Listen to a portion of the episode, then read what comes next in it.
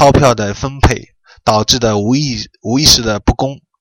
光照派通过非法和不道德的手段积累的财富啊，将进入流通。呃，这里呢，呃，因因为我可以强烈推荐一个动画，这个动画时间不长，只有半个小时啊，觉醒字幕组翻译的，叫《美国梦》，大家可以搜索一下，在很多在线的视频网站里面都有提到的，关键词三个字：美国梦。啊，然后它里面就有讲到关于美国的次贷危机，还有金融危机，还有美联储到底是个什么样的一个一个机构？它其实是个私人的啊，私人的公司。还有美国美元啊，这个东西到底怎么诞生的？怎么样慢慢渗透到这样一个社会的金融体系当中的？美元到底是什么东西？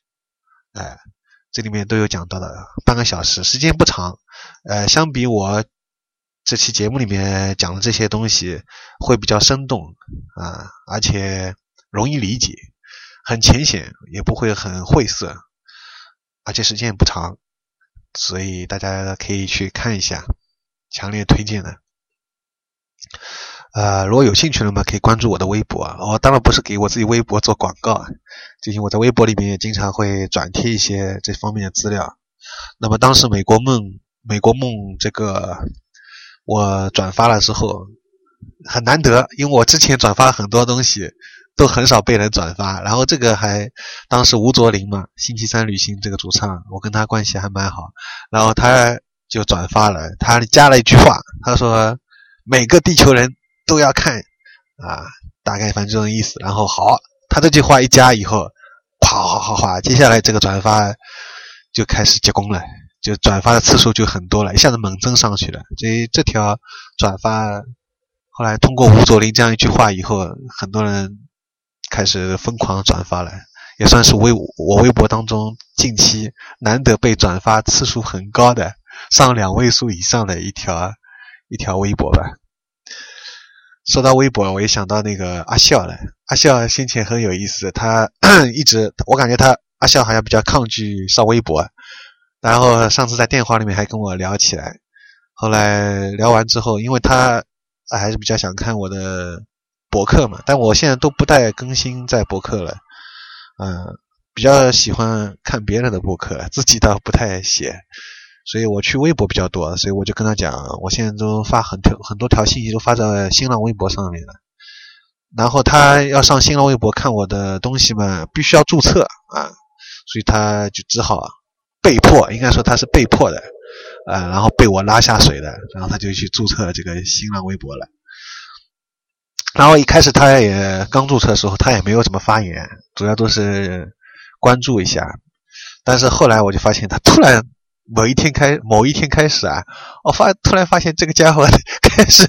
疯狂的发微博了，而且玩玩发微博的这个次，每天的这个贴数啊，很很多，比我还猛，好像一下子沉迷进去了。然后，但是呢，他发的微博都不是原创微博，很多都是转发的，而且是一些笑话。呃，当然我也比较喜欢看笑话，但是，哎，我更喜欢看他以前博客上写的啊这些他原创的，他自己写的一些原创的，呃，比较带有他自己独特观点的一些很犀利的一些文章，我很喜欢看那些他自己写的文章，原创的文章，啊，所以我后来也终于忍不住啊，我就跟他讲，我说能不能 写一点自己 以前在你博客上面看到的原创的文章。啊，当然，他现在好像呃还在发笑话，但我希望阿笑如果听到我节目的话，啊，能在微博上开始发点原创的这些微博，谈谈包括突然生活中的感悟啊或什么的，包括二零一啊这些东西。然后我想起来，其实我我发现我还是有在改变周围的情况的，虽然我。不想去这样说自己，因为去年呃三月份和阿笑见面的时候，我当时就提到了那个双鱼玉佩，还有那个罗布泊的这些事情。但是我说的因为比较模糊啊，不是很清晰明朗，那么最后，所以阿笑当时他好像还反驳我，而且他好像觉得不可思议，对吧？反正他就觉得好像是假的。后来，所以我说完之后，我也没有太在意，也没有马上想去让他对这个事情产生兴趣，所以没有很刻意。然后过了一年。啊，应该是真的说是过了一年了。然后最近我在他的微博上面看到他突然转发一条豆瓣上的有人整理的关于双鱼玉佩罗布泊的一些一些一些资料啊，特别多。然后他看到了，然后我就想，哦，原来阿笑这个家伙他还是有关注到了，所以我还挺高兴的嘞。因为这其实当然这也不太好啊，帮你把你的个人的想法 强加在别人的身上。我一直在做这种事情，但我更希望大家是比较自然的，通过一些什么方式，自然的主自己去了解，而不是我被我这样意识强加啊，这样好像总的不太好。我到底在讲啥么子？我自己也脑子糊涂了。好了，那接下来我们来听蔡梦真，嗯，另外一首歌曲叫《滞留症》。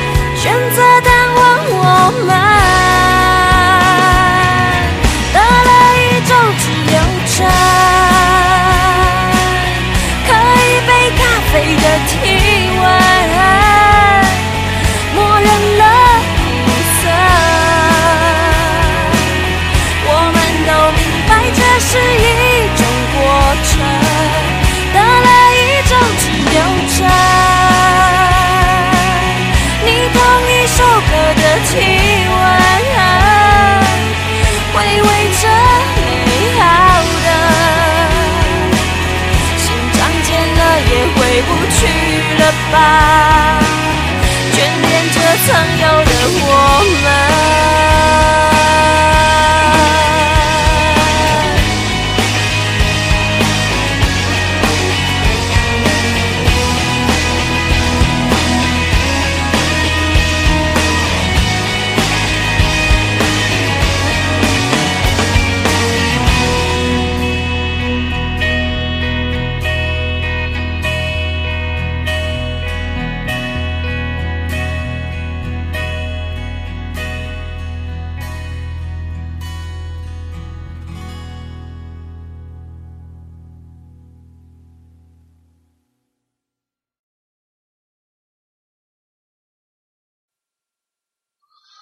前面我们听到呢是蔡梦真带来的《滞留症》，嗯，像是绕口令一样。那么继续啊，二零一二的前方是什么？Salusa 说，我们的电脑和通讯系统将全面更新，我们将拥有具有自己心智的计算机。你们现在的计算机带基础了，但也能满足你们目前的需要。你将拥有所有的新技术，并将促进你们的改变，最终建立一个目前看来并无可能的通讯网络。距离将不不会再成为你们世界中的障碍。目前你们所理解的电视。将被将来将被全息三维图像取代。这种技术在地球上面已经进入实验阶段。值得期待的是，未来的电视节目都是正面的，告诉我们生产制造业将发生这些改变。按计划将报废一切过时的设施。未来的制造将是有效率的、可靠的、可持续的。最引人入胜的，丑陋将不再是节约和效率的代名词。不好看的产品将不再生产，不好看的废弃物将在循环中再利用，或者重归地球。未来将无比的激动人心。我们的环境将变得很清洁，污染带来的问题将消失。无污染的新能源将免费提供，有毒工业污染物、钢铁、铝、化工和塑料制造业将被干净的、环保的、友好的代替，以更有效、更具效率的，可以在小工厂里面就做出来的产品。你的整个外貌都将改变，生活将没有压力，你将完全生活在快乐和幸福。幸福里面，你们生活的每一方面将变得容易，生活将变得更加浪漫和满足。你将有充足的时间去追求你的自己的兴趣，旅行将变得更为舒坦和快捷，生活将变得容易和甜蜜。驱动世界经济的竞争和压力。将烟消云散，人们可以更休闲，彻底的从重工业环境的重压下解放出来。人们根据自己的福分去探索，去快乐。我们将有机会再造世界和我们自己，将自我服务的星球变成为我为人人的世界。麦基喜德是这样说的。我们现在有机会去创造一种新的模式，新模式具有终极的效果，可在全体人类的灵魂当中造成预见性的改变。人类目前将体验复兴和重生，获得从未可知的最高回报。呃，这里一段啊，念的其中就。接下来谈一下我个人的，照例谈一下我个人的理解。呃，其中就有谈到像那个，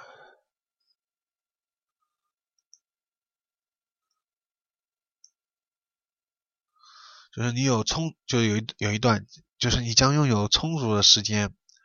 啊，去追求你自己的兴趣。因为为什么要强调这一点呢？因为就像我前面呃讲过的，就这个社会啊，你会发现，它其实你说穿了就是有点畸形了。就是当一个人去追求自己的兴趣，并且不能马上产生任何经济效益的时候，人们就会觉得你很幼稚啊，很多人会觉得你不成熟。然后我先前呃看到有这样一个说法，说一个男人衡量一个男人是不是成熟，其中有一条标准就是看这个人是把自己的兴趣当成工作，他就觉得。如果你是把自己的兴趣当成工作的话，那么这个男人就是不成熟的。当时我就看了，就觉得有一点不不能理解，就觉得一个人去追求自己的兴趣，而且这个兴趣是比较好的，是可以就是不会影响到他人，并且是。提升你自己的情操啊，提升你自己的修养啊，或者说让你的呃心情更愉快啊，身体更健康啊。比如说运动，对吧？比如说这个人很喜欢打羽毛球啊，比如说像我很喜欢打羽毛球，这也是一个兴趣吧。呃，或者说以前很喜欢音乐，那么写音乐评论，或者说这个人很喜欢音乐，去组乐队创作音乐。然后他把组乐队当成吃饭，然后很多人就会觉得不成熟啊。但是我觉得这并非是一种不成熟。为什么就会去鄙视他呢？所以当时就觉得，当然很多人会说啊，因为你在上海，对吧？那么在上海这样一个环境下面，你怎么还可以这样？你难道这样做等于是靠你父母养了？你这样没有任何经济收入，你以后怎么结婚啊？你以后怎么在瞻仰、在照顾你的父母啊？对吧？等等很多问题，人家就觉得你不成熟、很幼稚，居然靠自己的兴趣来赚钱，而且赚的钱又不多。然后这里就会产生一个很很有趣的一个变化，什么变化呢？你同样也是把你的兴趣当成你的工作，但是你这个工作做得非常出色，以至于带来你非常。或者说超越普通人的财富的时候，哎，别人就尊敬你了，别人反而不会说你幼稚了，别人就说你成熟了。比如说贝克汉姆，比如说现在非常受大家关注瞩目的一个 NBA 新秀啊，这个台湾人，然后大家就会去想了，哎，如果这个小子，比如说他同样也是。踢足球的，但是他经常踢球把别人的窗户踢坏掉的，然后父父父母还要去赔罪的，然后这家伙而且整天出出去出出除了踢球不干别的，那么确实是挺幼稚的。但是这个人一旦踢球踢踢进校队，踢进国家队，而且帮国家队还进球了。啊，甚至在俱乐部里面有非常出色表现啊，比如说像贝克汉姆，那本身人又长得一点帅的，好了，别人就会觉得哇靠，然后别人就会觉得没有人会说贝克汉姆幼稚吧？这就是一个社会很畸形的一个衡量的标准。当他开始在把兴趣当成工作，并且这方面的工作做得很好，就是他的兴趣发展的很好，并且呢，最关键是他带来了很多的财富的时候，啊，别人就会觉得。他不再是幼稚了，他就是成熟了。也就是说，最后的衡量标准还是关于金钱。你无论通过什么方式，哪怕你通过抢也好、偷也好，不管通过什么方式，啊，你获得了很大巨巨大的金钱了，那别人就来尊敬你了。所以这真的是非常畸形了。所以他这里就讲到，你将有拥有充足的时间去追求你自己的兴趣。那么我的理解就是，你到时候。大家的真正的这方面的偏见就可以放下来了，因为造成大家这个偏见，也就是因为我觉得就是这个蜥蜴人的归根到底就是蜥蜴蜥蜴人还有小灰人的这个计谋得逞，用金钱、用货币，包括像美元美联储的推波助澜啊，造成你们被巨大的物质的金钱这方面的诱惑，让你们在这方面耗费无数的人生的一辈子的精力去买这些，其实你有很多并不需要，甚至并不非是必须的，只是为了相互攀比一种心态，很盲目的这种心态去拥有这些物质，然后去耗费大量的精力。去赚很多的钱，然后再来消费，再来买，造成这样一个恶性循环，所以会才会导致啊出现这样一个情况。更何况在天朝啊，那本身在国外可能觉得很平常的东西，在我们这边又变成了一种稀有品啊，更贵了，价格更昂贵了，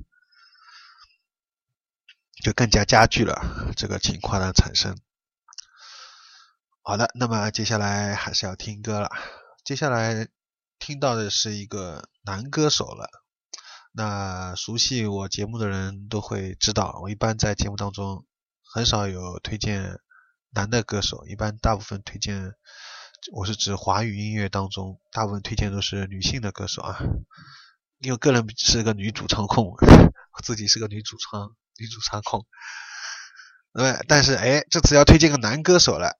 嗯，而且是国内的，所以非常难得啊。叫曹琴，啊，他带来的一首《路过》。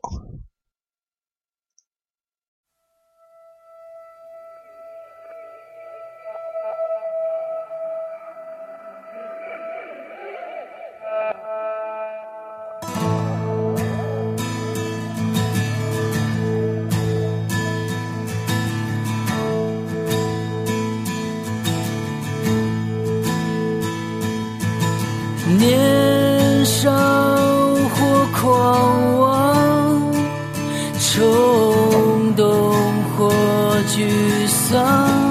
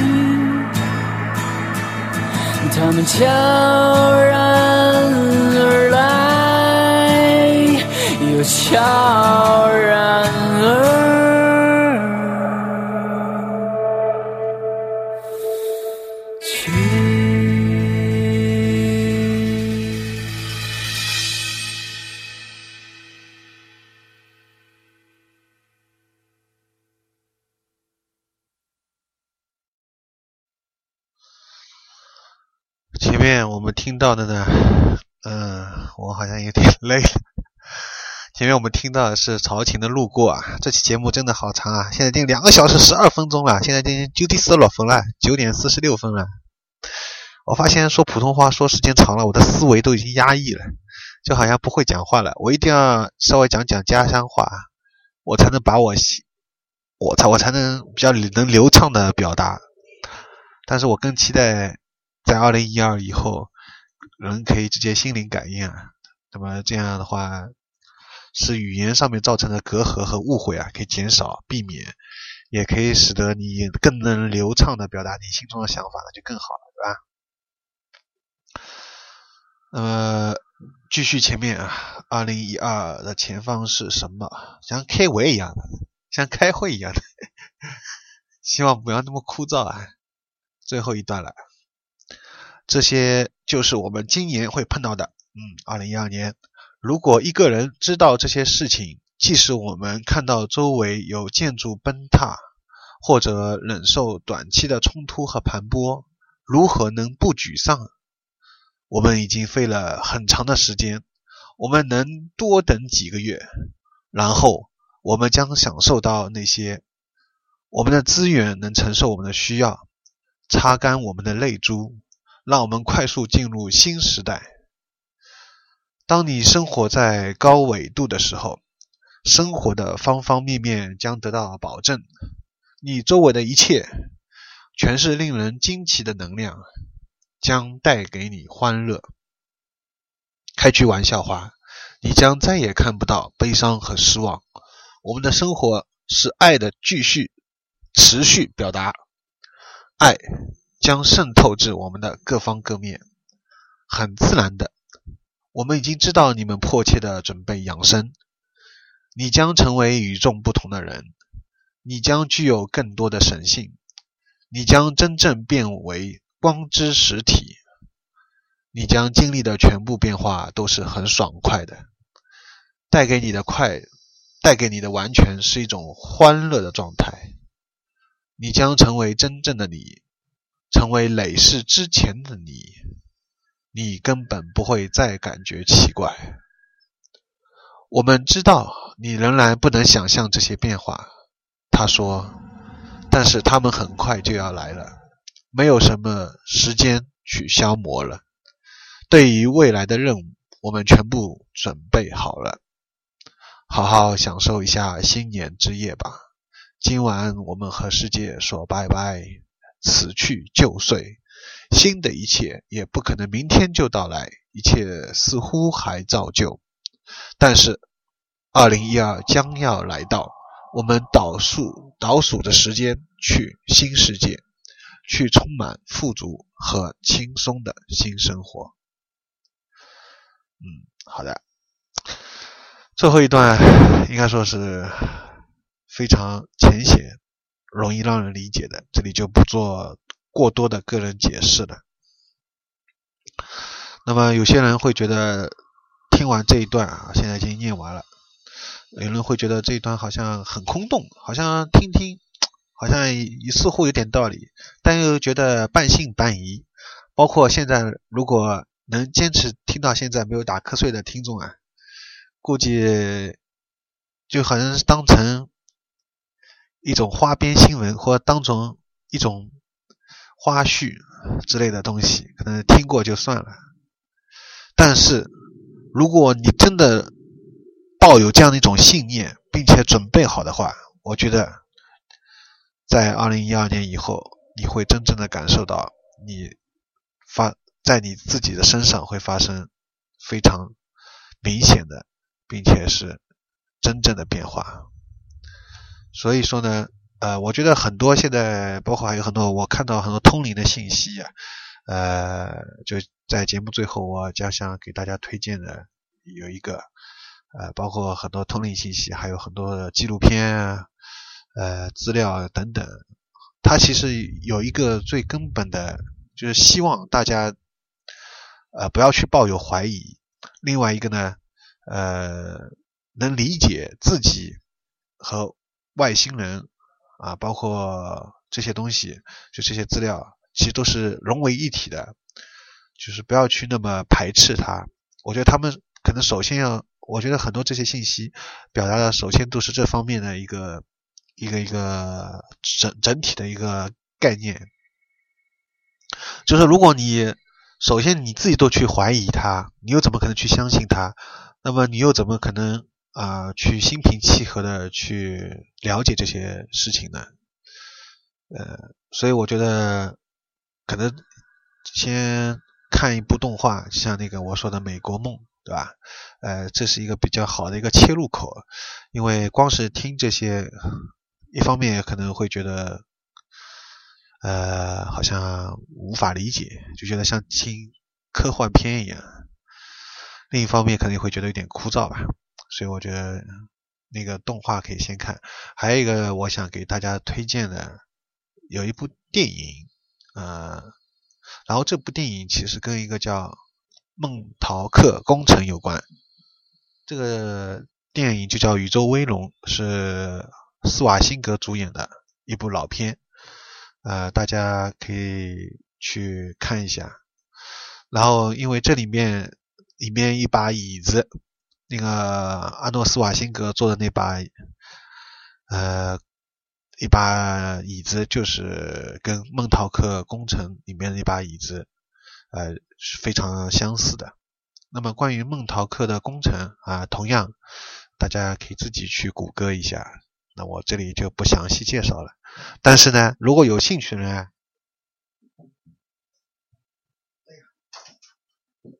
如果有兴趣的人呢，我这里有可以推荐三本书。是去年出版的，我也是最近买的。当然，我并不是，也也并非是给这个书做广告啊。就是关于孟陶克工程的三本书，我把这个标题念一念，估计有些人听了会有兴趣来。揭秘史上最具争议性的黑暗科学项目，认知人类最疯狂而极端的超自然欲望——孟陶克工程时间实验。特斯拉费城实验与火星时空隧道之旅，嗯，这是梦陶克工程的四部曲的第一部哦。接下来还有第二部。等一下，我听到，自嗨，这就是自嗨。第第二部叫重重访梦陶克同步性实验。揭秘美国政府与外星联盟的黑暗计划，还原孟桃克男孩孟桃克男孩基因改造的真相，神秘巧合、超感魔法与外星人黑暗条约，孟桃工孟桃克工程四部曲之第二部，第三部。寻找孟陶克的印第安巫术源流，打通跨纬度的古埃及古埃及时空门户，孟陶克的金字塔，探索意识之谜，印第安萨满古埃及门户与地球能量网络。然，但其实啊，我告诉大家。我现在最想看的是第四部，而且这第四部估计在国内很难很难看到。虽然它已经有中文版了，但是我翻遍那个网上面，当当网啊、亚马逊啊、啊京东啊，好像都没有看到这本书。但它其实应该已经出版了。第四部叫什么呢？叫《黑太阳：孟陶克的纳粹西藏连接纳粹飞碟约柜与圣杯党卫军的西藏之谜》。哎呀，我太想看这本书了。这是第四本啊，也是我很喜欢的颜色，橙色，它橙色封面。这本因为可能涉及到了这个敏感的这个西藏啊，所以说它好像到现在还没有看到。希望能在接下来看到这本书，因为我现在前三本书大家都可以通过京东啊、什么亚马逊啊这些都可以买买的买到。但是这个第四本死活找不到。但顺带我也抱怨一下，为什么要抱怨？因为我发现现在书书商啊实在太黑心了，倒江湖啊！你看一本书对吧？它明明有一百八十页，但是它的字数很少啊。它翻起来，它的那个边距啊，就是那个印刷时候，这个字每一页上面那个字离那个书的边边上那个距离啊很大，同时呢行边距啊也很多。还有包括啊，他就是经常一页他就印了十几句，啊，我怎么老打嗝？他经常在一页里面，经常哈哈哈经常在一页里面只印了只印了几句话，奶奶的，下面全都是空白，能搞啥么子？他经常只在一页上面只印了几句话，下面都是空着的，这不是骗钱吗？我靠！哼所以说，现在你看这个蜥蜴人啊，小灰人的阴谋实在是太结棍了，连书商都已经变掉了。也就是说，这样一本书啊，你看它卖定价二十八块钱，然后有一百八十页，但其实如果按照以前啊，比如说十年前或二十年前，我们以前这样一本书，同样一百八十页，你可能看上好好长时一段时间。对吧？你可能看到好几个小时，但现在你看我这样翻一翻，我发现我估计两个小时就看完了，快的了一个小时就翻完了。就是它这个字数很少啊，看起来很厚，其实奶奶里里面老是搞这些小花样啊。好了，抱怨完这个东西以后，我主要还是想推荐大家，呃，有兴趣的人可以来关注一下梦涛客工程这个东西。我最近在看，啊，有兴趣的人可以跟我讨论一下。阿笑。你可以跟我看完以后跟我讨论来，呃，那么还有就是像那个松树谷啊，我先前正好有一天晚上也是，因为我我不是失眠嘛，一失眠我我睡不着觉，我一到晚上就很兴奋，都晓得吧？一到晚上我就想看这些东西，然后到晚上以后我就拼命的翻啊，特别是觉醒字幕组，我几乎天天去，他的微博我也关注了，一上面他一有更新我就去看，然后。看着看着，我晚上就越看越兴奋，发现我不仅不失眠，反而精神更好了，你说对吧？反作用了，觉醒字幕组啊，你害人不浅，你害我更兴奋了，不失眠了，觉醒字幕组啊，有退觉醒哎，听到吧？所以说，那么它里面当时我就查资料啊，看到一个叫松树谷，我以为是假的，你知道吧？因为我当时网上面查的时候，我有点半信半疑。其实我跟我跟大家说穿了。我为什么会做这期节目啊？因为我现在有点相信了，我所以我才做这期节目。如果我不相信，我可能就在里面随便跟你们讲讲的，我也不会去专门收集，花那么多时间整理啊，自己在翻资料啊这些来跟你们讲这些事情，推荐了。所以说我才想在节目里面讲讲的。我之前对那个松树谷一直很有兴趣，他说他是澳大利亚的一个上面一个东西，然后什么跟美国的五十一区连在一块的。然后可以通向火星啊什么的，所以我当时看他说的，因为在我在关键时刻里面那个台湾一档节目啊，这里也可以向大家推荐一下，我好像以前节目里讲过的，也是觉醒字幕组上面看到的，关键时刻大家可以去看的，很好看的，然后也是专门讲这些话题的，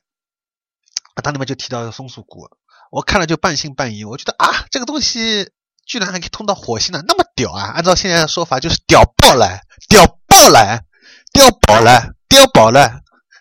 所以我当时就看了有点半信半疑的嘛，但是没想到是真的。为什么我说是真的？因为后来看《星际工程揭秘》啊，还有后面的一些采访，他后面还有一个采访。可能很多人看了《星际工程》，但是《星际政治》，但是他没有去看采访。采访里面他们就提到了，包括孟桃国工程啊，包括这个，但是它里面当时提到的还有就是松树谷嘛，还有火星啊。其实美国早就登陆过火星了，很多人还不知道，对吧？啊。还有那个网上面大家可以去看《月球的秘密》，这个如果了解这个方面的人，其实都会觉得我已经成成成什么成什么烂芝麻了，对吧？成之谷什么烂芝麻了？这种已经讲了不要讲了，对吧？就是说到松树谷，它里面也访谈，在《星际政治揭秘》里面访谈里面也谈到这个东西，包括它里面当时谈到那个孟陶克工程里面，他谈到有一部电影啊。阿诺斯瓦辛格主演的，他坐的那个椅子啊，就是那把椅子。然后我当时看到这段话，我就很有兴趣，但我不知道他提的呃这部电影是名字是什么，他没有讲。然后孟陶克工程到底是个什么样工程，他也没有怎么详细讲，他甚至呃很含糊的、很顺带的叫省大比啊，顺带便顺大便的啊提提到了一下。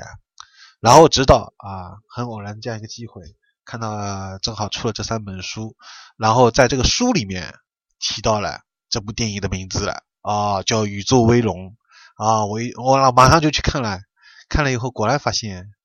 呃，里面呃是有这样一把椅子啊，然后讲了一些火星上的事情，我就怀疑真的是真的，所以我后来我在微博上面发一条微博啊，我说有很多你纪录片啊，有很多纪录片，比如说国家地理的、BBC 的、Discovery 的这些关于宇宙啊、关于这些外星啊、UFO 的这些纪录片，呃，为什么你看完以后感觉好像他还没有，好像像看了以后他没有讲些什么东西？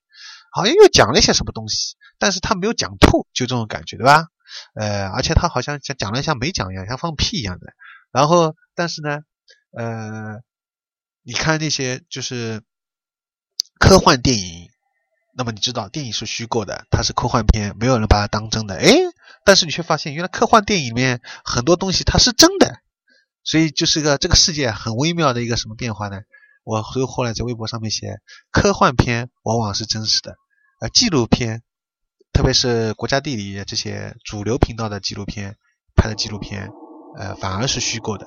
为什么呢？因为这些主流的电视，美国主流的这些呃电视频道啊，它都是受共济会控制的，都是受这些神秘的组织一些暗中控制的，所以它没有办法把很多的真实的一些揭秘的解密的一些资料啊，能通过主流的媒体来告诉大家的。所以反而是这些导演啊，他通过这样一个科幻电影的这个形式啊，然后拍出来，然后民众呢，大家看了呢，呃，有些人会觉得，呃，反正科幻片是假的嘛，呃，我就一看而过了，对吧？就一笑而过了，或者一看了就看了就看了，不会去把它当真，哎，这样他的目的就达到了，他通过这种方式，所以很有意思的。反倒是科幻片倒是真的了啊，所以有兴趣呢倒是可以看看科幻电影啊。那么顺带，这下是真的为给自己做广告了。那么最近我也整理了很多高清 720P 的科幻电影，呃，觉得还是不错的，所以那么整理了这样一个合集，硬盘的合集。当然价格定的可能稍微高了一点啊，这也是被小灰人控制的。当然 现在什么都怪到小灰人身上。所以放在淘宝店里面卖啊，有兴趣的人可以看一下。当然，现在赚钱已经不再是主要目的了，并非说呃钱不重要，而是说呃大家应该真心真意的全部为二零一二年的扬升做好准备啊。好，那么最后了，我们在最后节目最后来放一首，还是曹琴的《物是人非》。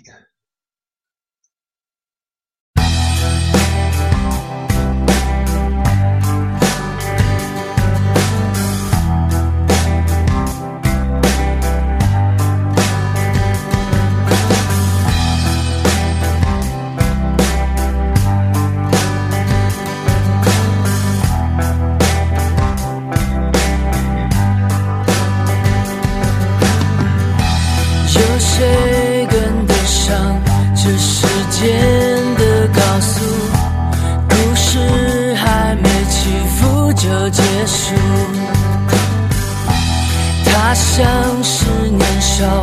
的我们的宠物，陪着走一段路就退出，依稀看到你在校门外，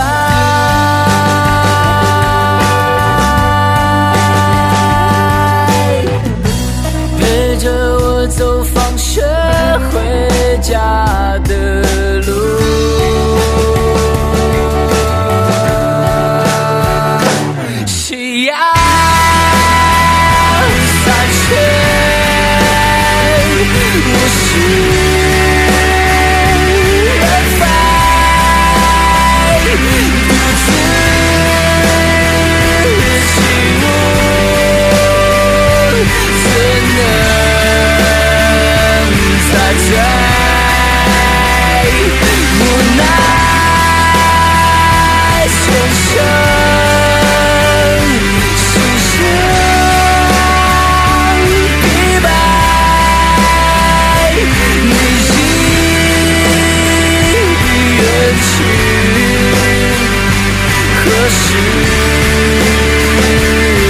I've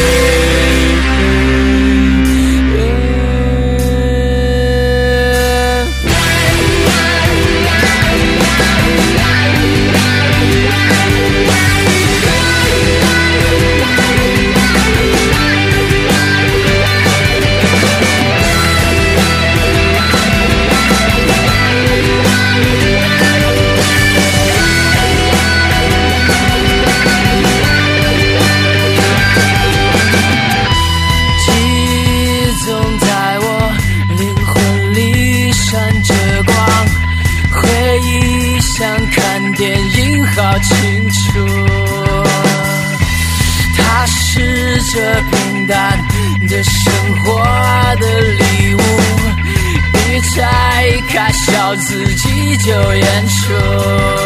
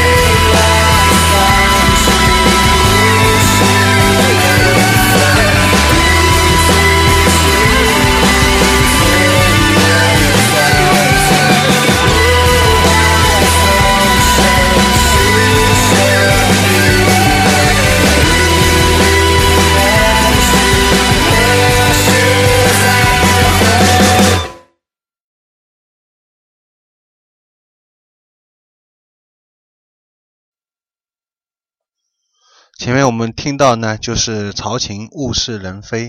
啊。做这期节目其实 真的很累，为什么？第一，时间很长，到现在两个半小时了。第二呢，就是因为要很认真的去讲这些事情啊，并非是像开玩笑一样。而且最关键的是，因为以前做节目都是很轻松随意，所以一旦感觉要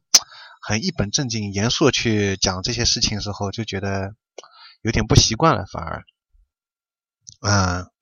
那么大家也会看到，我在节目里面放的音乐也跟以前截然不同了。以前在，特别是在一百期以内，经常会放一些 trip hop 的音乐。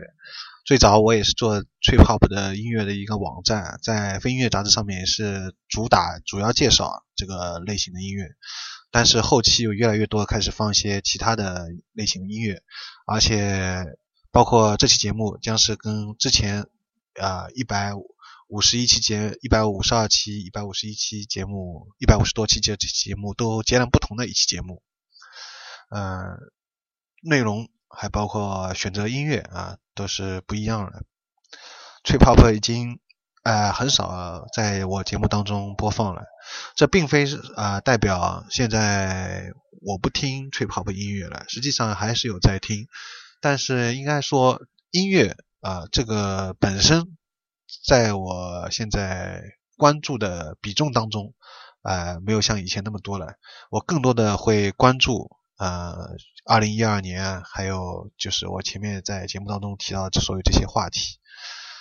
很多很多这些方面的这些资料啊，这些东西，呃，ZF 隐瞒的这些想掩盖的一些这些东西，才是我最感兴趣的东西。也关注过一段时间的民生。民生话题，但是我发现，呃，所有的民生话题指向的最后的一个根本还是 ZF，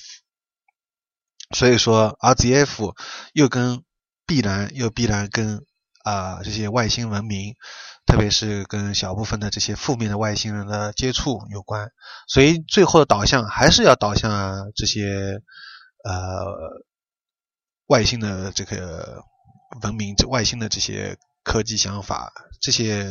话题上面来，还是要回回到这个话题上面来。你会发现，也就是说，或者说通俗点，呃，关于每个人的自身的灵性、灵魂啊这方面的问题。我们现在这个社会就是非常物质的社会，然后呃，左脑用的特别多，而右脑很，也就是女性。直觉这方面会被压制下去，所有人都会觉得自己好像活得很理性，但你们其实活得非常疯狂。你们已经疯狂了，你们难道不感受到吗？你们难道没有发现吗？其实每个人都已经很疯狂了，这个社会已经在，已经非常进入到很疯狂的一种阶段了，已经是不能靠音乐来麻醉你自己，已经不能靠音乐来释放你自己的时候了。呃，你可能会觉得你贫瘠的灵魂需要音乐来拯救，但其实音乐根本没办法来拯救你，只是让你去一个暂时的逃避而已，而是需要你真正的主动的去接触这些方面的资料，哪怕冒着生命的危险，哪怕啊 ZF 再怎么样啊隐藏或隐瞒。或者有什么样的问题，你都要去主动，至少自己个人有兴趣去了解这些东西，这才是我觉得人生最重要的问题，这才是每个人需要真正去啊关注的东西。那么以前 Four Cats 四猫呃到实话来好多年前，那时候他对我做过一期采访，然后。在采访里面，主要是谈关于我做的当时的有声隧道的音乐网站，还有 Trip Hop 音乐和我的生活之间的联系等等，主要是围绕这个话题。但是，我真正想谈的，我真正感兴趣的，我到从小到现在最最感兴趣的是，这是我在节目里面谈的这些话题，UFO 也好啊，外星人也好啊，或者说，嗯。孟陶克工程啊，松树谷啊，啊等等，这些东西才是我最感兴趣的。玛雅也好啊，亚特兰蒂斯也好，金字塔也好啊，纳斯克纳斯克马线，哎，那个叫纳斯克马线也好，复活岛也好啊，北纬三十度也好啊，这些东西才是我最最感兴趣的那些东西。然后我当时在采访的节目当中，最后我就这样讲，然后我讲的很激动。结果我最想讲的这一段，好像最后在他最后剪辑 For 四猫剪辑的时候，在纪录片里面并没有保留这一段，啊，比较遗憾。嗯，那么呃，之前还有一个朋友严李岩，他也讲过，他觉得我做节目有点受外来的影响。我也发现我这个人有一个问题，就是太容易受。他人的观点的影观点的影响，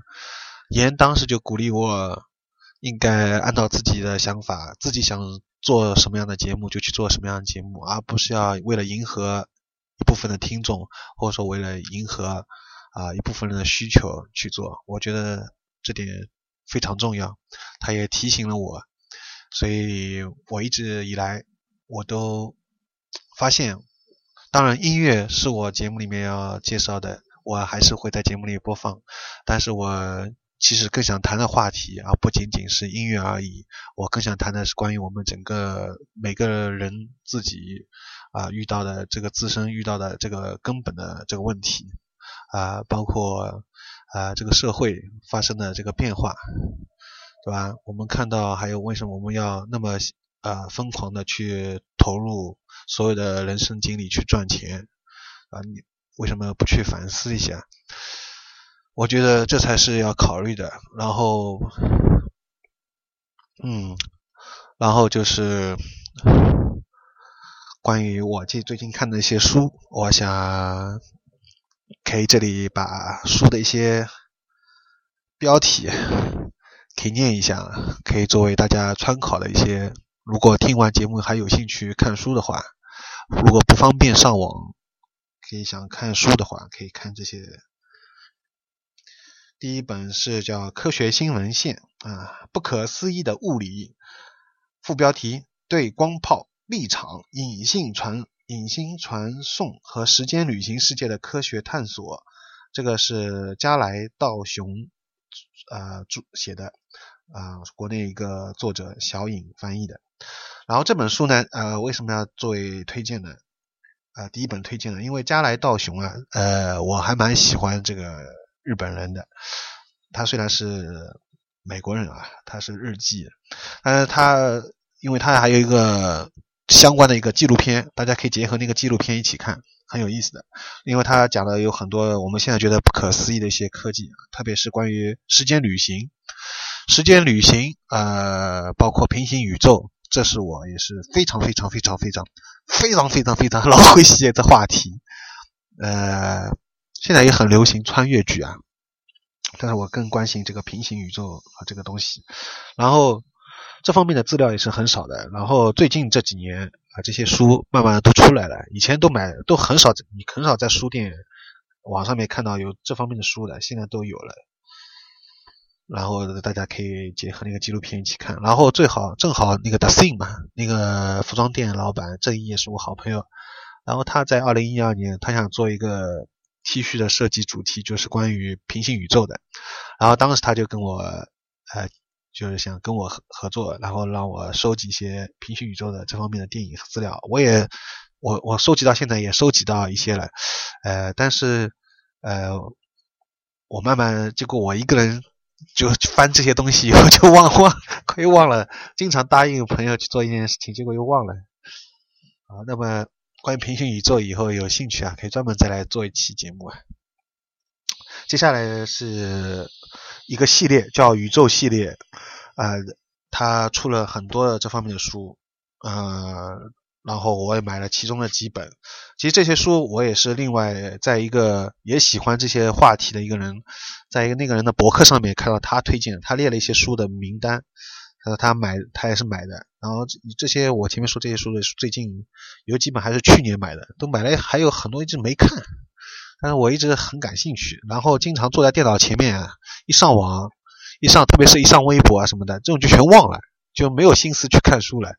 所以说啊，真的，呃，大家应该静下心来看看一些东西，然后去思考一下，不要老是整天泡微博啊，整天去打网游。整天去看明星的花边新闻，这样人活的实在太没意思了，太浮躁了。那么这本叫《伟大的超越》，是美罗哈尔彭著的，就是宇宙系列。然后简单介绍一下，保罗哈尔彭博士是费城科学大学物理与数学系教授。鉴于他在宇宙学方面的卓越研究，并最终出版《伟大的超越》，他被授予 j o s m o n 啊，冈冈格 him 啊纪念奖，他曾经出版过《时间之旅》《宇宙的虫洞》和《盘桓的巨蛇》。怎么样？我光听到这些名字，我已经我已经觉得啊，非常激情澎湃了，内心澎湃了。我现在有您跟我，不知道有没有人跟我一样，非常激动啊！包括这种玄玄玄物理啊，对吧？呃，然后这本。叫通过平行宇宙、时间卷曲和第十维度、第十维度的科学之旅，超越时空，是上海世纪出版集团出版的，同样是由加来道雄啊写的，然后也是推荐一下。我大家不要害怕，其实我对它里面提到的有很多呃术语，科学方面的术语，还有物理学啊，是很头疼的，我也很头疼的，我完全有些地方看不懂的。但是呢，我对这东西确实又很有兴趣啊。关于纬度，哎，关于平行宇宙这些东西，我真的太会写了，太太有意思了。我过来，因为我我以前在高中学物理的时候啊，我我对物我对高中学的物理完全没兴趣。但是我当时那个物理老师他说，呃，因为我们不是高中学什么中子、原子吧，这种东西，什么粒，就最小的，呃，构构成这个世界物质的最小的。这个例子，然后那个老师，我们物理老师当时就说，现在最近这几年还有个叫夸克，啊，它其实是更小的，当然肯定比夸克还要小的还有。然后他当时就随便提了一句，他快要下课的时候他讲了这句，然后我当时印象就很深，我到现在都还记得夸克。然后他那个我们那个物理老师当时还讲了一个叫量子物理，对吧？他当时还他也是在下快要下课时候的，他提了一句，然后我就想，哎呦，很屌啊！很屌的样子嘛，屌爆了，屌屌爆了！量子物理，夸克，哎呦，这个听上去就感觉不一样了。但是因为我对物理当时 非常没有兴趣，我觉得这真的是中国教育体制的悲哀啊！让我们对居然对那么伟大的宇宙科学，对这个物理居然没有兴趣。因为我后来就发现，物理和数学太重要了。因为我现在感兴趣的关于宇宙方面的东西，还有像这维度啊，还有平行宇宙啊、虫洞啊这些天文学，当然它可能涉及到宇宙的东西，都是跟数学和物理有关的。嗯，所以说。但是我那个物理基础太差了，因为我以前 物理完全没兴趣，所以就学得很差。我还记得我们物理老师也同样，他说：“他说杨东，我现在班级里最担心的就是你了。”他当时讲的是会考啊，他担心我会考不及格。我们那时候还有会考，现在好像没有了吧？就是什么还有及格和不及格嘛，还有 A 分 A、B、C 三个等级的啊。然后他说：“杨东啊，我整个班级里面最担心就是你了，就担心我会考不及格。会考其实很简单的，是就学高中物里面最基础的一些部分东西的。他他都担心我不及格，你可想而知我物理有多么的差了。我中学时候物理理科只有那么差了。然后，所以，但是后来我成年以后，对吧？踏入这个社会以后啊。”当然，其实我到现在还没有怎么踏入这个社会啊，因为辞职了。后来，然后我就发现啊，我最感兴趣的他妈的我要爆粗口了，结果还是我 中学里面 没有好好学的东西，是我最鄙视、最不想学的，居然就是这个物理和数学。又回归到这上面，我多么希望我物理高中时候物理、数学学好一点，然后我现在看这些东西可能会更更有理解，对吧？嗯，好了。然后接下来，哇，这本书我要强烈推荐了，名字叫什么？就叫《平行宇宙》，耶，哦耶。然后它副标题是《超空间艺术》，作者还是有谁？还是有加来道雄写的。呃，这本书非常棒。你看，他介绍堪与《时间简史》媲美，门外汉都能读懂的世界科学名著。我相信我现在发音应该标准一点了吧。在学者的陪在学者的陪同下，做一次奇妙的宇宙漫游。他的见解可将我们的想象力推向极限。啊，布莱尔·科林，《宇宙的穹顶》的作者。科学可以这样看丛书：穿越创世、高维空间和宇宙未来之旅。啊，这本书 我喉咙都哑掉了。平行宇宙啊，强烈推荐！国可文化传播公司三十三十九块八。当然，实际上你不用花那么多钱，到京东上买什么的去买，可以网上面买便宜一点。然后这本书很棒，我其实到现在都还没有一页都还没有翻，我一页都还没有看，但是我真的很喜欢。老是被上网给耽搁了，我最近我准备戒网了，奶奶的！一上网我就这些书都不看了，很有意思啊。关于平行宇宙的，一定要看哦。好，接下来就是我前面讲的一个系列，就是超越时空啊，开放人文。这个湖南科学湖南科学技术出版社做的一个叫“第一第一推动”啊，大家注意啊，叫“第一推动”，它是一个系列。然后这本叫《四维旅行》，是一个英国的一个作者普瓦尔德万写的。那么，同样啊，也是关于纬度的。那么我最近正好有大家，如果对这个纬度啊，就是第一纬度到第十一纬度，现在有这样一个说法，第十一纬度以外是什么啊？我们暂时不去讨论了。为什么不讨论？因为大家可以自己去想啊。第一纬度到第十一纬度，如果你对这个纬度啊很有兴趣的、很有兴趣的同学、很有兴趣的朋友，大家强烈推荐你去看。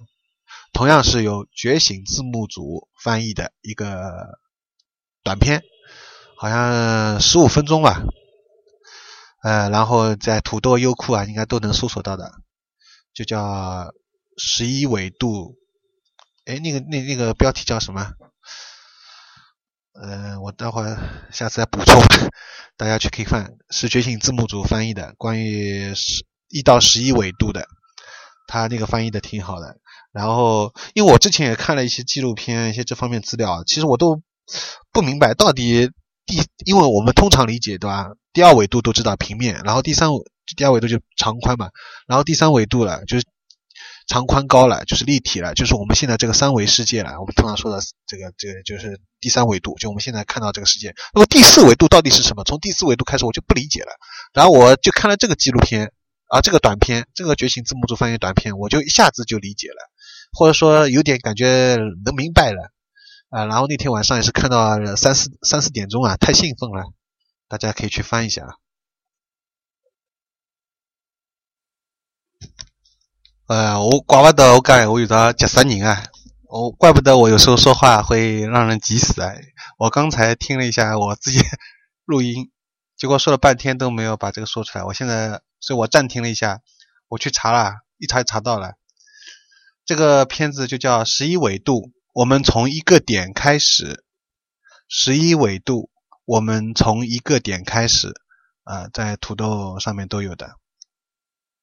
然后大家就可以去搜索，就可以看到这个片子了。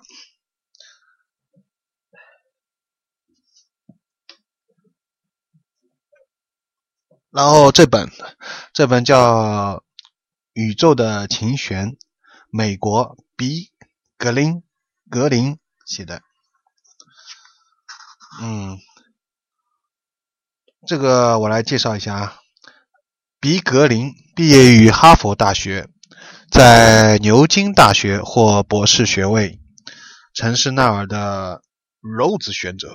一九九零年，他来到康奈尔大学物理学系。啊，这些就不介绍了。最后啊，他曾在二十多个国家开过普及和专业讲座，被公认在超弦理论中有过许多开拓性的发现。他现在住在纽约，啊，就是超弦理论。那么，同样现在是非常流行这个，非常流行这个理论。那么，有兴趣的人同样可以看一下，包括提到加速度与时空卷曲，啊，超超弦超弦理论啊，他呢这里面也会提到，比格林是当今世界领先的弦理论。专家之一，他把科学思想与写作融合起来，像所写的理论那么精妙无比。他撩开了弦理论周围的神秘面纱，揭示了一个十一维的宇宙，那里空间的纤维撕裂了又自己缝合起来，一切物质，从最小的夸克到最大的超新星，都在微观的小能量环的震中。震动中产生。本书获得二零零零年安万特科学图书奖。《纽约时报》评价《宇宙的琴弦》不可不读。霍金为黑洞所做的事情，格林在弦上都做了。《芝加哥论坛报》评价他写的那么清晰，那么有活力。他以自己的天才把抽象的物理学原理写活了，也常常把人写乐了。他用别人渴望已久的激情描绘了超弦理论的纯真，因为那美丽令人动心。那么就是超弦理论。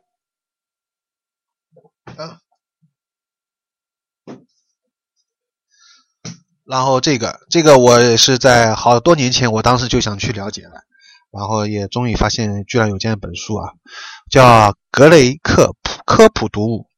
名字叫什么呢？叫混沌啊！注意啊，混沌，混沌。开创新科学，美国国家非文学类图书奖提名作品。然后这个叫混沌混混沌，搞不出来，我是小混沌啊，不是混沌啊，是混沌啊，混沌混沌到底是什么东西呢？这里内容简介一下：北京的一只蝴蝶拍了一下翅膀，竟然引起加勒比海的飓风，这太夸张了吧？这是隐喻吗？在混沌理论出现后，你已经不能再用传统的眼光和简单的因果关系去理解这个世界了。哎，这里说的大家肯定很熟悉，这是什么？蝴蝶效应啊！所谓混沌，是指看看来遵从确定规律的事物，也会显现超乎想象的繁复多样。只要有些微的条件差异，就会导致令人瞠目结舌的不同结果。混沌现象在人们的生活当中无处不在哦。上升的香烟柱被破碎成缭乱的漩涡，旗帜在风中前后漂浮。龙头滴水，从稳定样式变成随机样式。混沌现象出现在大气和海洋的川川流中，出现在飞机的飞翔当中，出现在高速公路上阻塞的气体群体中，出现在野生动物和群树的张落、心脏和大脑的震动以及地下管道的抽流中。好的，混沌理论是距相对论和量子力学问世以来。二十世纪物理学的第三次大革命，听到吧？听到吧？所以说，我就发现又是跟物理有关的，这就是物理学。所以我前面讲过啊，我发现我感兴趣的东西原来就是物理呀，同学，物理要好好学啊。虽然对吧，中国的教育体制很成问题，但是你们的，如果你现在是高中生、初中生的，话我强烈建议你什么都别学，就学物理吧。当然，我这句话是有误导性的，还是要学的。但是物理学你应该真的好好花时间。那么混沌，那么其其实我举个通俗啊，我之前看过，就是我在店里同样也热卖的一个纪录片，叫《隐藏的维度》。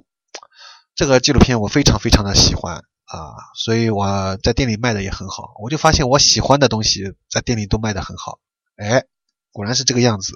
我放我喜欢的音乐，就会很多节目，就会很多听众都来询问。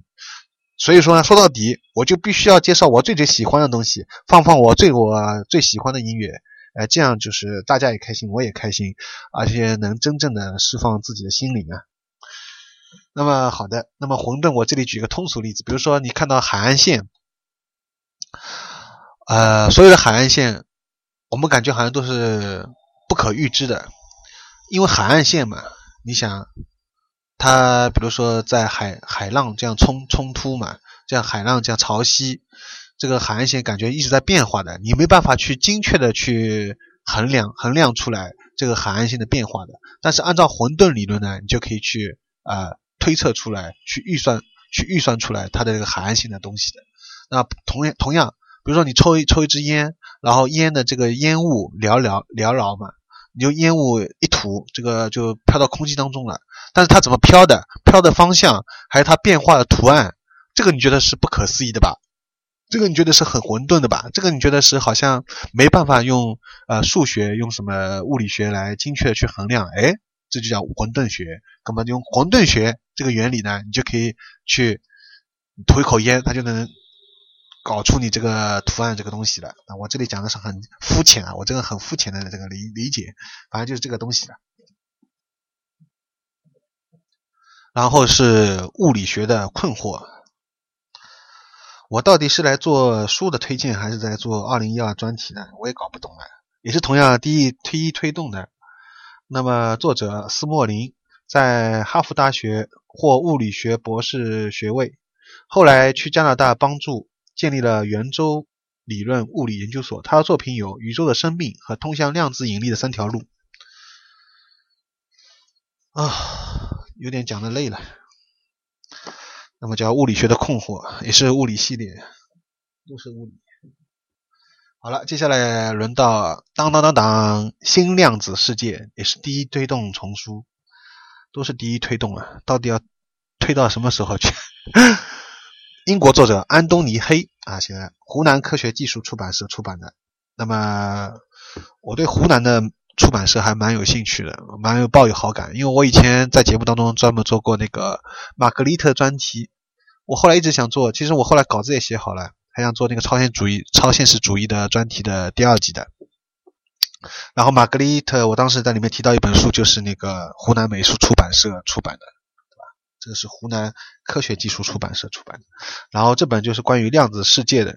呃，据说啊，据说写的很浅显。啊，那么我也还没看，都买了还没看，所以接下来要好好看看。但是看到里面一些东西，确实也很头疼啊，什么什么氢原子能级啊、排斥态、排斥式啊，一看这个专业术语，我就一头雾水了。然后这个这个叫《上帝之骰子》了吗？最新版朝天元写的啊，这个人家我在豆瓣上面还有杨百逊看到很多人都推荐，说写的很有意思的。呃，是关于量子物理的这方面的，辽宁教育出版社出版。然后里面你看到，它封面写了很多个薛定谔、路易斯、德布罗意、普朗克、海森堡、尼尔斯波尔、狄拉克、泡利、波瑟、海森堡、波恩啊，都是一些这方面的专家吧。那么关于量子，同样是关于量子物理的。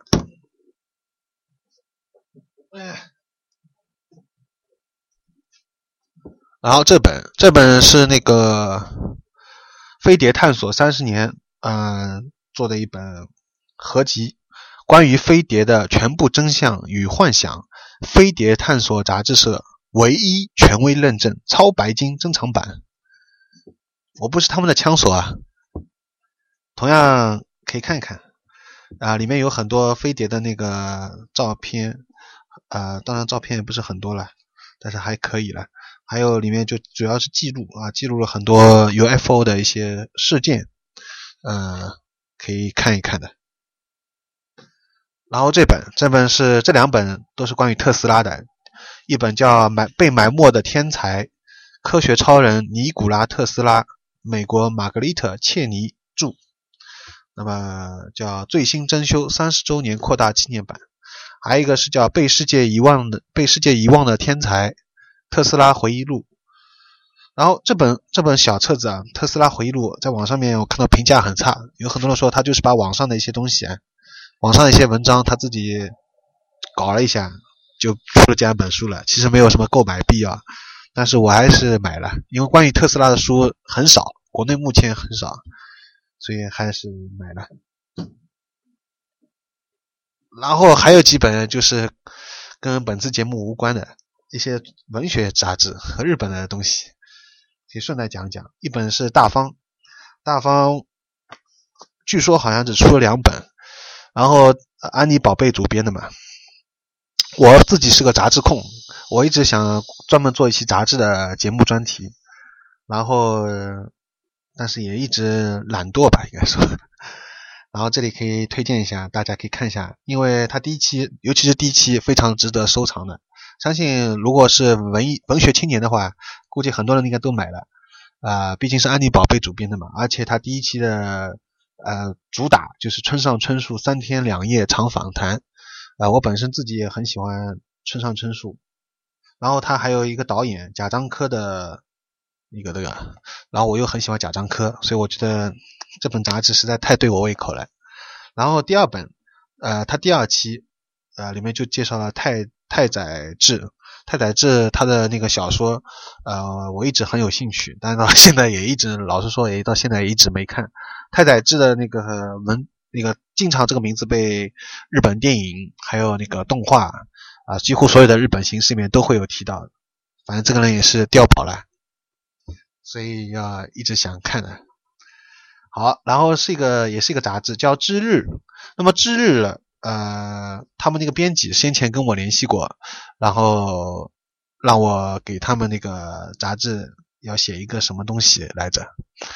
但是我发现我这方面太欠太欠缺了，我太肤浅了。我虽然是一个日本文艺的爱好者，对日本除了他们的军国主义以外，对日本很多东西都很有兴趣，对他们的日剧啊、日本电影啊，呃，非常非常狂热的一个一个一个一个叫什么？怎么说啊？日日日本 fans，日本粉丝，那个叫什么？哈日，哎，对对，哈日，哈日族啊。啊我特别喜欢日本的电影嘛，尤其是啊。那么这里他就之日，他也出了几本啊，我也每一本都买了，但是最近好像一直没有出版。然后这本杂志它主要就是关于日本的一些东西。同样也有村上春树啊，还有他每一期会做一个主题。我现在手头拿的这本应该是他们最新的，然后是关于美术馆啊。然后这个同样是日本的，是我很喜欢的一个香港作者汤正昭。汤正昭，我发觉我普通话我真的太差了，你上海话可能讲的不标准了。汤正昭，我非常喜欢这个香港人。他写的很早以前，我刚上网的时候就看他写的很多关于日本的电影，啊，日本的绝联盟，呃，日剧、日本动画，反正他写的几乎反正关于日本的东西，我都每篇文章我都好喜欢啊！我真的觉得世界上居然有这样的一个知己啊！所以我广州，我我在广州有一个朋友叫顺啊，我他叫顺，就是瞬间的顺我一直也很喜欢这个朋友，因为他的口味、想法很多也跟我很相似。然后他也很喜欢日本的电影，对吧？不，他他他和我之前还有一个朋友，也是广州的朋友，他们两个都很喜欢日本的老电影，就是九十年代以前的。而我自己呢，比较喜欢九十年代以后的电影。但是，呃，根据日本电影寻报的评比，包括真正喜欢日本电影的人，他们都是推荐是在九十年代以前的这些日本老电影。啊，所以说，可见我还是一个肤浅的人啊！我是其实是非常肤浅的。那么这本叫《日本映画惊奇》，是汤正照写的。呃，也是非常好看，里面有介绍了很多日本的导演啊，包括目前来说对国内观众来说都非常陌生的一些，但是非常优秀的一些导演啊，松冈定司啊。中本敬也啊，石井聪环啊，车崎人司、周防正行啊啊等等等等，我也关于日本导演也专门想做一期节目专题来着，但是我发现我在店里面卖的也不太好啊，那个日本导演合集，毕竟喜欢日本电影人还是比较少的。关于中国和日本啊这个话题，我也想专门做一期节目的，我觉得还蛮有意思，可以讨论讨论。嗯，好了，还有最后一本书吧，因为我书实在嗯太多了，一本本抱过来。这本叫《菲特族青春告白》，二零零七年芥川奖夺冠作品。我一报这个名字，就肯定很多人知道了。青山七惠啊，一个人的好天气，教官你肯定得亏哭了。很多人应该都看过这本，如果喜欢日本文学的话。哎呀，好了。呃，这下节目到最后要临近尾声了，我再推荐几个纪录片。第一个是叫《时代精神》，它一共拍了三部。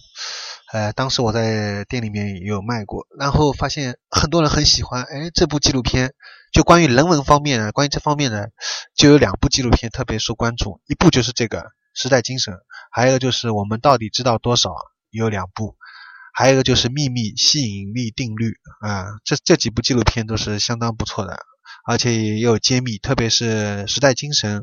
啊，第一部和第二部，《时代精神》的第一部和第二集，大家推荐大家可以去看一下，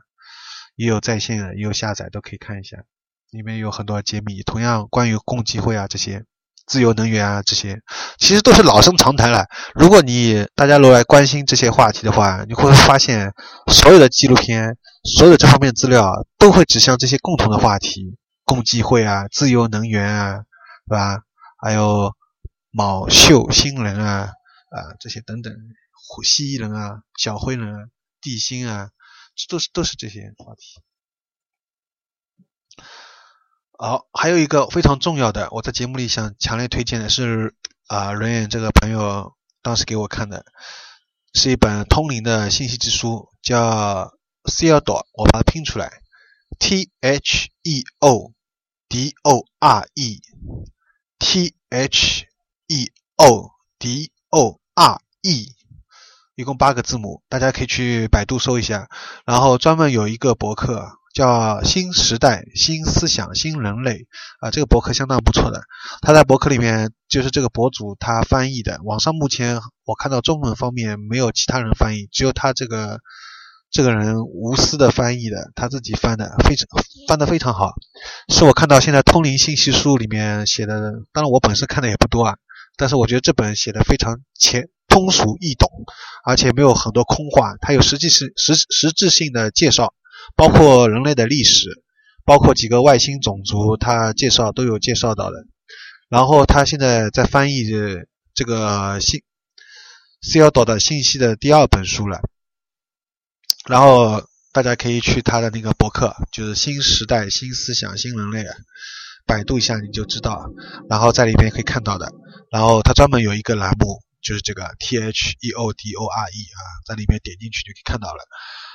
然后也蛮长的，可以要慢慢可以静心看，我觉得非常精彩。我一一看我就停不下来了。夏拉实在太漂亮了，夏拉实在太好看了。呃，特别是关于冥，哎，还有就是他的第二本书里面还提到了关于冥想的一些方法。那么最近正好我也是通过 Rain 啊才知道星体投射。呃，这是我在节目最后会提到。那么这里就顺道正好提到了，什么是星体投射呢？那么分为几种？那么我简单的说一下，有两种，一种就是被动的，那比如说我们平时做的清醒的梦。关于梦啊，这个东西我是非常有兴趣的，以前在节目里面也有介绍过，大家取得后来取得非常好的一个收听效果，很多人都很有兴趣。那么希望大家如果听完节目以后，如果有做过这方面的关于二零一二年 UFO 啊、外星人啊等等这方面的梦，可以跟我讲一下，然后我可以到时候选取一些，然后放在下期节目里面，可以在节目里面讲一下。如果你想把你的梦分享给大家的话。那么我在节目最后也会分享一下我的梦。那么继续回到星体投射，星体投射其中一个被动的就是关于做清醒的梦。什么是清醒的梦？清醒的梦就是你在梦里面意识到自己在做梦，这就叫清醒的梦。这个就是你等于被动的星体投射。那么还有一种叫主主动的星体投射。主动的星体投射就是你在冥想，通过冥想然后进入到的，然后你就会发现啊，你的灵魂。就当中有一个纽带是银灰色的，然后你就会出体了，也就是我们通常所说的灵魂出窍、出体，也就指也也就是指这个意思。但是，呃，我们通常里面经常讲的这些是可能是大部分有讲的很多是有部分是被动的，对吧？或者是一种形容词，但其实上它是一个事实，它并不是一个形容，它是真实存在的。那么我会我后来我在节目最后会用一个梦啊，我最近做了一个呃清醒的。出第一次出题的一个梦来证明一下。那么我当时是这样的，我呃就正好最近看了一些这方面的资料，然后那天晚上就做了做了这个梦了。我当时是先身体朝左侧在睡觉，然后我突然睡了一会儿，我就感觉到我被什么人好像被什么反正翻过来了，就是变成朝天睡觉了。然后我就感觉到我的手不。听我的使唤，我的意识没有办法控制我的手，我的手在自己在脱什么东西，在像脱衣服一样的，他自己在动，在脱，脱了脱了一会儿以后，好像感觉脱光了，然后我就感觉到我人可以坐起来了，我就啪一下人坐起来，然后并不感到寒冷，然后我就感觉到我可以，我我这时候我就意识到了，我已经开始有感觉了，我就知道啊，那我肯定是出体了，然后我就试着让自己浮起来。结果这个念头刚刚一一有，人就浮起来了。人浮起来，慢慢的飘飘到天花板上面。这时候我的头是朝下的，就是脸朝着床床的方向的，就像俯视的这个状态下，这样飘到天花板上面的。当时我内心非常激动和兴奋啊！啊，我就，而且我还这时候我还能看到我那个床的周围的一些东西是模很模糊，当然，好像就看到一些东西啊摆设啊之类的。然后我就很想到隔壁房间看一看，但是转念一想，我又想到阳台外面去看一看，所以我就直接穿过墙到阳台外面了。然后我就飘到外面，呃，已经看发现是白天了，然后看到有一些人在房房子里面和房子外面这样走来走去，其实。然后我就往那边飘，其中有一个人还看着我的眼睛，他还看着我，我知道他好像要想跟我讲什么，但是我没有去踩他，我继续往前飘，然后感觉身体很轻，也很暖，呃，这个感觉非常清醒，我啊呃，然后我又但是呃也非常高兴，但是呢呃很遗憾，呃这个还没有飘多久，我好像就直接醒过来了。然后醒过来以后，我久久都不能平静，因为这是我第一次出体，或者说我第第一次，呃，在梦里能，呃啊啊，第一次感觉到我的意，我的手不被我的意识控制。后来我就在想，原来我那时候翻过来以后啊，我的手在拖啊，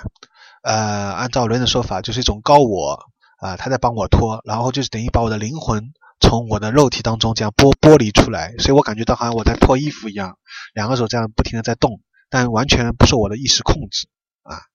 非常神奇。这个体验让我到现在都难以忘怀。那么我之所以想说这个梦呢，呃，就是想证明啊，这个星体投射啊，确实是真实存在的，而且是一种非常美妙的体验。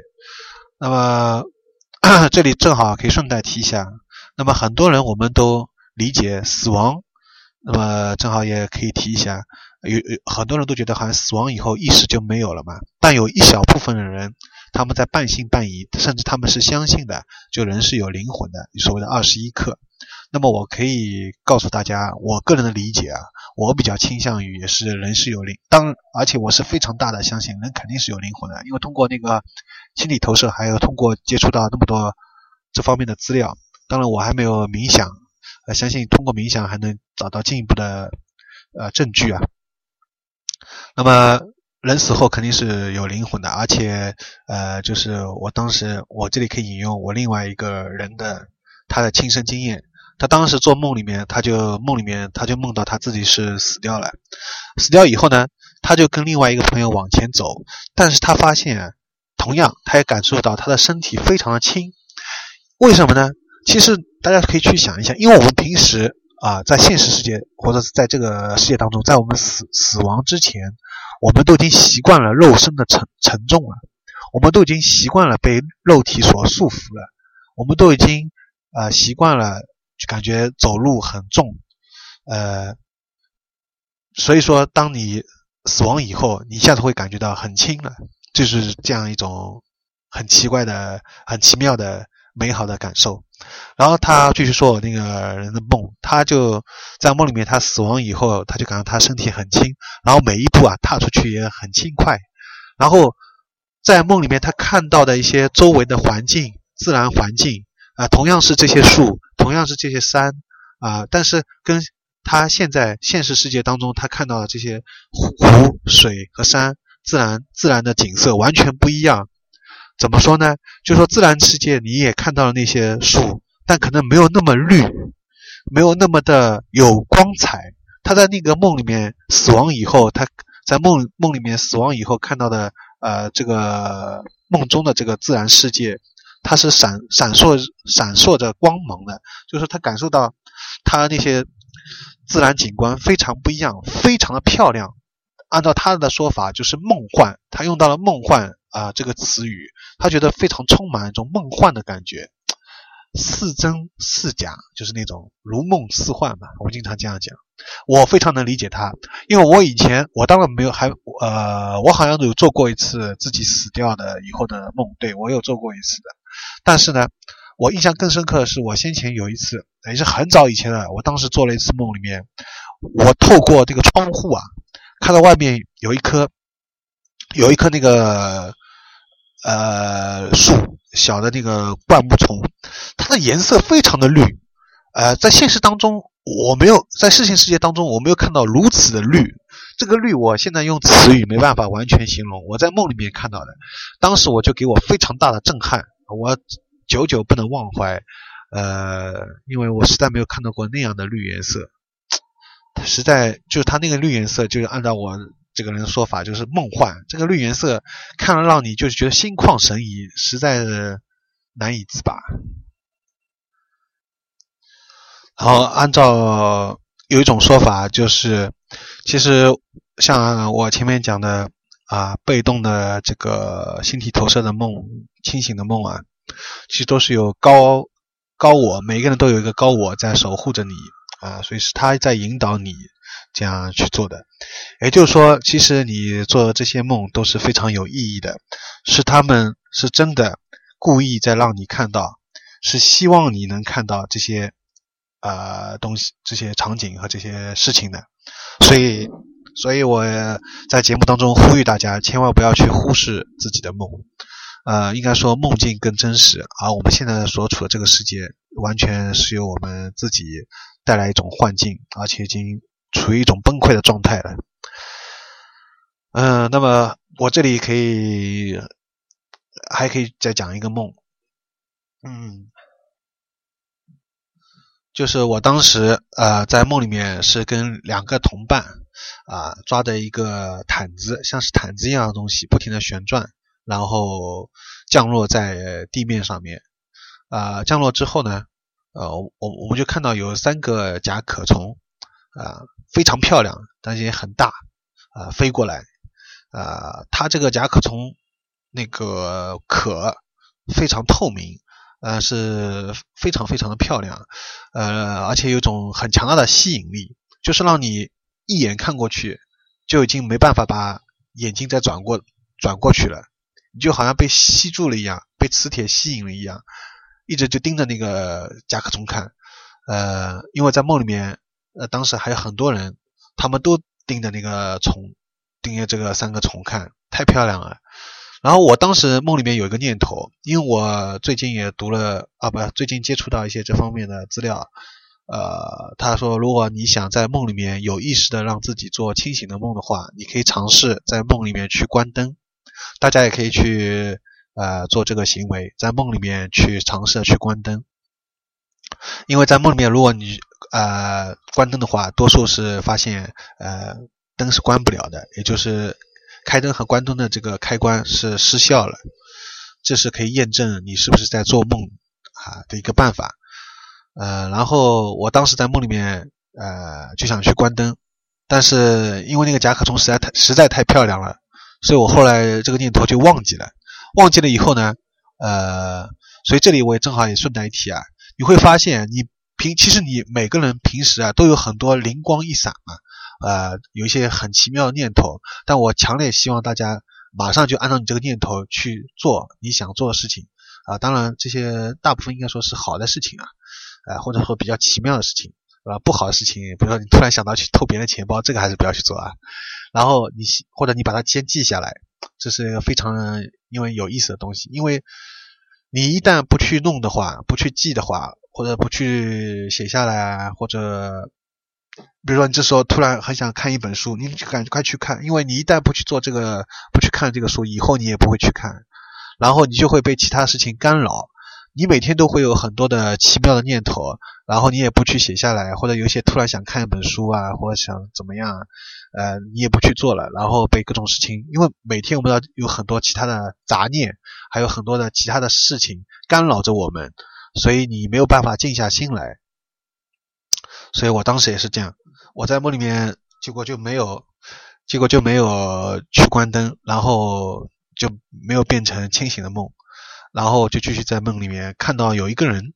这个人跟所有人不一样，他就低着头。然后背了一个什么东西，像杀虫剂一样的，他就不停的在杀虫。然后地面上有很多黑色的小虫嘛，都被他杀杀杀死了。然后所有的人都在抬抬着头看那几个漂亮的甲甲壳虫，唯独只有这一个人，他很奇怪。然后我就注意到他了嘛，然后我就发现他其中是杀了有几个虫，有一个虫飞到我的领口里面了，我就很害怕，我就醒过来了，就是这样一个梦。呃，那么关于这个梦啊，其实要我本来还想等有机会吧。我本来因为本来想在节目的后半部分专门再呃谈一下的，但我发现我现在已经吃不汤完了了，有点吃不消了，已经快接近三个半小时了，严重超过我的预预算预计了。那么好的，那么就姑且让这一期节目作为二零一二年正式的新一期的节目。那么，因为关于这方面的想讲的东西实在太多了，啊，我已经我已经在节目当中已经推荐了很多这方面的资料，那么希望大家可以零星去看一下。呃，优胜隧道，我也希望能成为一个呃让大家去了解这些事实和真相的一个渠道。嗯，大家可以去关注一下觉醒字幕组，这也是非常不错的。吴卓林也有在帮忙啊，很多我认识的朋友好像都有在帮忙这个字幕组在翻译一些资料，呃，希望大家去，希望大家自己去辨别一下哪些是真，哪些是假。然后前面说的那个通灵里面，里面这个 T H E O D O R E 啊，这个里面一个信息，它里面讲到有一个可以让大家。一个标准，就看大家是不是看这段信息是真还是假。就如果这段信息你看完以后，你会觉得你心灵感到恐惧，然后害怕，除了这些以后就没有其他的，感到一种绝望。呃，而且这段信息里面并没有提出实质性的解决办法或者有什么呃阳光的东西。那么通常，呃，这个是负面外星人发布的信息。呃，反之，如果一段信息里面同样也揭露了一些事实真相，让你感到害怕，但它主要的目的，它更多的探讨了以后的解实质性的解决办法，并且给出一些呃很光明的未来的话，那么这个通常是正面外星人呃发布的信息，也就是真实的信息。呃，为什么呢？因为呃正面的外星人呃他实质上想给你们告诉这告诉你们这些信息。是希望你们真的去了解，呃，这些事情，而不是去害怕这些事情，并且他是希望你们在了解之后能勇敢勇敢的去面对，并且行动起来，呃，然后有一个美好的未来，而不是说让你看完这段信息以后就除了害怕没有其他的行动力了，除了害怕就是绝望，那这肯定不是正面外星人他想要这样做的。这反而是负面外星人他所想要的目的，因为负面外星人他可能也会在信息当中发布一些看似真实的信息，但他主要的目的是通过传播这个信息之后，让你让所有人都感受到恐惧，他通过恐惧来控制你们。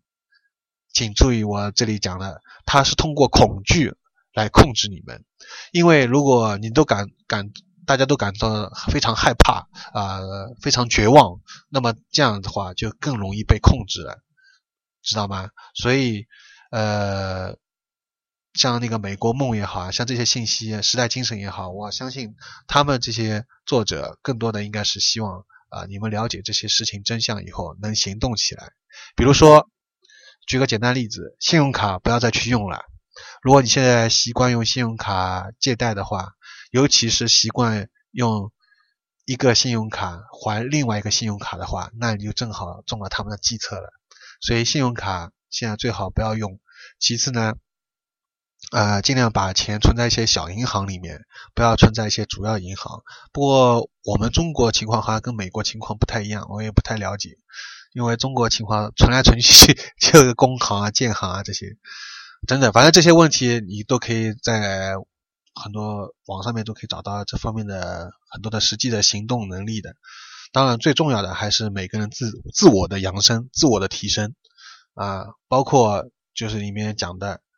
一个是这个世界上其实说穿了就分两种人，一种叫自我服务者，一种叫他人为他人服务者。那么自我服务者就是我们通常所说的啊负面的，也就小中国讲啊瓦宁，小时候我们小说的坏人。呃，而利他者就是为他人呃服务的，基本上或者说百分之五十一，或者你很多事情都在为他人服务的，这个利他服务者通常就是比较正面的这些这些那个了。好了，这里因为我也是一个刚开始接触这些东西，所以我也还理解的比较肤浅，肯定我的节目当中这期节目当中。估计还是有很多呃错错误和疏漏地方，那么欢迎大家听完以后呢，呃指出来，并且再进做进一步的交流吧。嗯，以后我在接下来的今年节目当中，也会基本上都是围绕这些主题而展开了，呃，呃。嗯，音乐也好啊，电影也好啊，呃，我希望大家不要花太多的时间去沉迷在这些方面，尤其还包括游戏啊，呃，还有就是物质方面的消费。希望大家能把时间和精力还是多花在了解这些事实方面，包括自我的冥想，还有包括自我的灵魂的提高啊，自我的扬升、灵修啊这些方面。放花在在这方面的时间能精力和多一点就好。嗯，好的，那么本期节目到此结束了，拜拜。